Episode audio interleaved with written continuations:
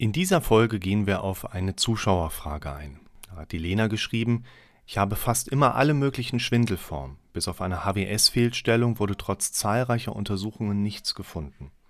Die einen Ärzte sagen HWS, die anderen Psyche. Gibt es überhaupt HWS-bedingten Schwindel? Zusätzlich habe ich oft Kreislaufbeschwerden, zum Beispiel beim schnelleren Aufstehen. Auch da wurde nichts gefunden, bis auf etwas niedrigen Blutdruck. Generell habe ich aber ständig damit Probleme. Kann auch das durch die Psyche ausgelöst sein? Willkommen zum Podcast für mentale Gesundheit, Zufriedenheit und Wohlbefinden. Eine Betroffene hat gefragt, sie hat 24/7 alle möglichen Schwindelformen. Oh, das müsste man eigentlich direkt so ein bisschen unter die Lupe nehmen, ne? weil diese typische Schwindelform, die jetzt in unserer Kategorie auftritt, eher psychogen eingeschränkt ist. Das heißt, wir haben nicht den typischen neurogenen Schwindel, der aus dem Nervensystem herauskommt. Wie differenziert er sich?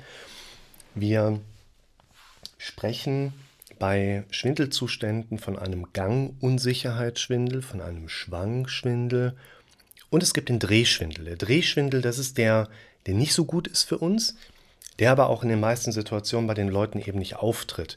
Die Schwindelformen, über die wir hier sprechen, betreffen eher den Schwankschwindel. Das ist jetzt nicht auf links, rechts eingeschränkt, kann auch nach vorne, hinten oder diagonal sein. Auf jeden Fall nicht, dass sich alles dreht, weil das ist dieser typische Schwindel, der aus dem Vestibularsystem kommt, Innenohrschwierigkeiten auch darstellt und bei Morbus Menier beispielsweise eine Rolle spielt. Das ist aber auch der Schwindel, da überlegst du nicht, ob du Schwindel hast, sondern das ist der Schwindel, wo du einfach am Boden liegst und kannst gar nichts mehr machen, bist du noch im Spucken. Also alle möglichen Schwindelformen, das ist natürlich etwas, wo ich direkt sagen will, okay, da muss man direkt mal ein bisschen hinterher fragen. Bis auf die HWS-Fehlstellung wurde trotz zahlreicher Untersuchungen nichts gefunden. Die einen Ärzte sagen HWS, also Halswirbelsäule, die anderen sagen Psyche. Gibt es überhaupt HWS-bedingten Schwindel? Ja, gibt es.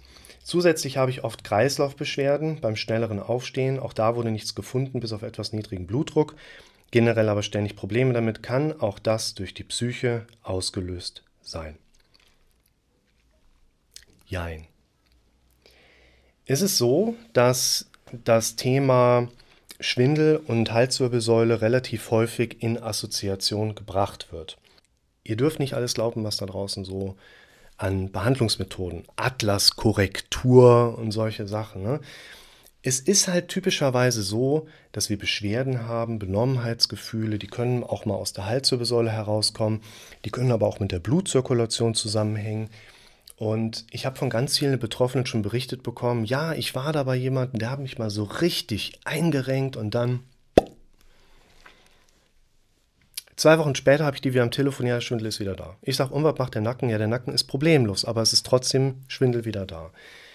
Ein Schwindel kann aus der HWS-Symptomatik herauskommen, heißt auch so HWS-Symptom oder Syndrom, geben mit verschiedenen Problemen einher, aber es ist immer ein ganz wichtiger Punkt, auf die quantitative Komponente zu achten. Das heißt, es gibt die Leute, die reißen die Hand hoch und sagen, bei mir war es ein schiefstehender Wirbel, gibt es meistens nicht, ist dann eher die Muskulatur, die ein bisschen einseitig trainiert an einem der Wirbelkörper reißt. Und dann sagt er aber, bei mir war es definitiv die Halswirbelsäule, es ist alles wieder gut. Geht alle und lasst eure Halswirbelsäule checken. Kannst du machen. Aber in den meisten Fällen, aus meiner Erfahrung heraus, wird ein Orthopäde nicht helfen können. Ich hatte sogar einmal einen relativ krassen Fall, wo eine Frau mittleren Alters, auch mit schwerer Symptomatik, kurz vor ihrer HWS-Versteifungs-OP den Kontakt aufgenommen hatte und wollte nochmal sicher gehen, quasi so und sich nochmal eine fünfte Meinung einholen. Ist das der richtige Weg, jetzt die Halswirbelsäule operativ mit Zement zu versteifen? Ich habe gesagt, ist das früher schon mal aufgetreten, das Problem? Ja, vor der ersten Schwangerschaft. Aha. Und in der Schwangerschaft symptomfrei. Mhm. Und danach auch. Mhm.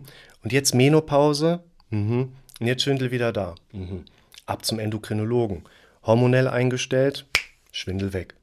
Also es gibt auch einen wirklich organisch bedingten Schwindel, der nicht diesen Drehschwindel betrifft und aber hier in diese Kategorie reinfällt, wo wir ganz häufig einfach den Hintergrund haben, dass er psychogen ist.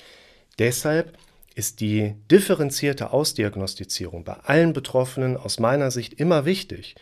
Wenn jetzt aber ein Betroffener wirklich HWS-Beschwerden hat, die zu Schwindel führen, wenn ein Betroffener eine hormonelle Dysregulation hat, die entsprechende Symptome erzeugen, dann ist das ja eine Kiste, die wird in der Regel in den nächsten vier Wochen nicht deutlich schlimmer.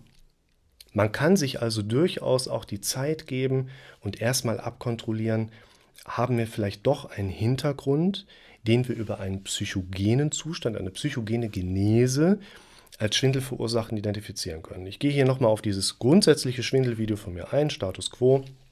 Wir machen die ganze Zeit Dinge, wo unser Körper sagt, oh, machen wir nicht mehr weiter so. Wie genau, weiß ich jetzt auch nicht, aber mach bitte erstmal nicht so weiter. Und deshalb kann man durchaus sagen, ja, Schwindel kann aus der Halswirbelsäule herauskommen. Es sollte auch einmal ausdiagnostiziert werden.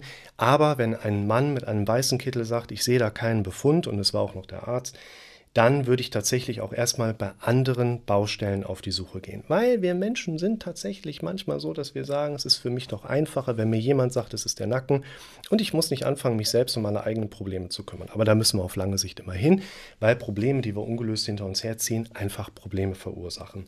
Die Dame hier, nehme ich mal an, dass es eine ist, hat ja auch noch verschiedene andere Beschwerden mit da reingeschrieben.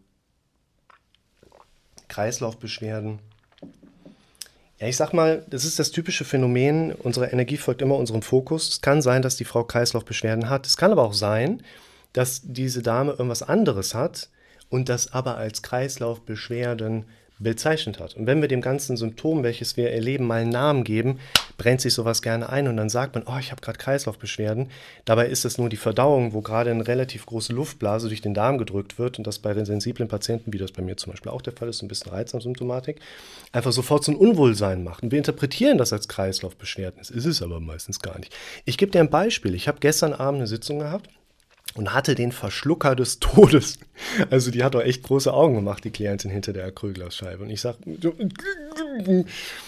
ich habe mich halt so blöd am Tee verschluckt, das ist mir zur Nase wieder hochgekommen in der Küche. Und dann japs man erstmal nach Luft, man steht dann da, will sich nichts anmerken lassen und zack, putzt mir ein bisschen die Nase und sehe überall so lustige kleine Sternchen vorm Auge, ne? nicht vom inneren Auge, nach außen. Denk so, uh, war so vagale äh, Dysregulation, ne? so ein bisschen, wenn man da so voll reinhustet und reinniest und so, dann ist der Körper halt mal kurz in so einer Rekalibrierung unterwegs und dann sehe ich auch mal so kleine Lichtblitze.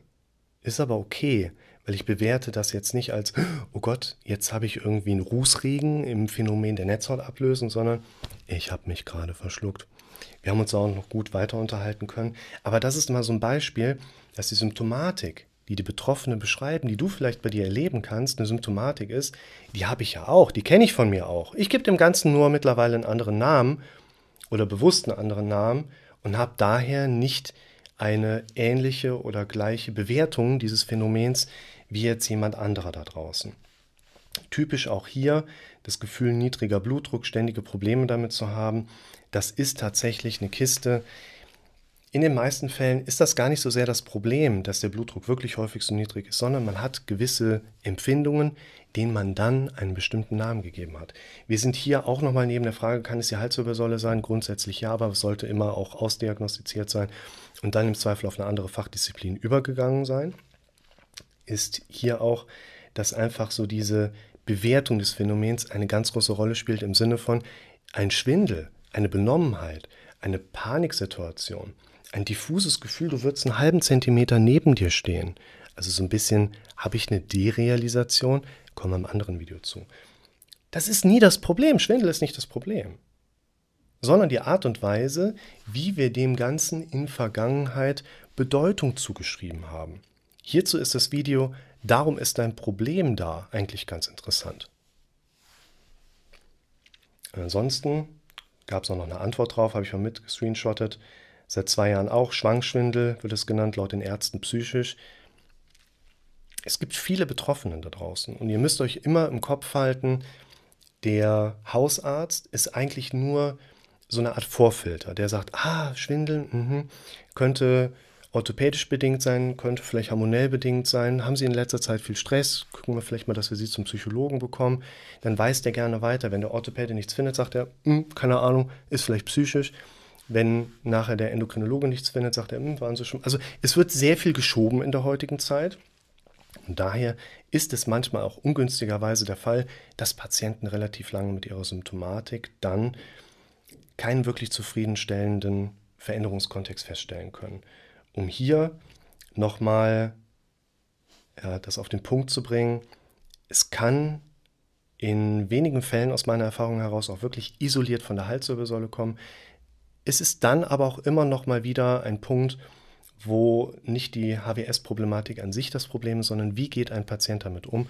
Und das ist letzten Endes bei einer psychogenen Genese, also da, wo wir uns jetzt drum kümmern, der wichtige Punkt, dass der Betroffene lernt, in Zukunft anders diesen Dingen auch aktiv Bedeutung zu schenken.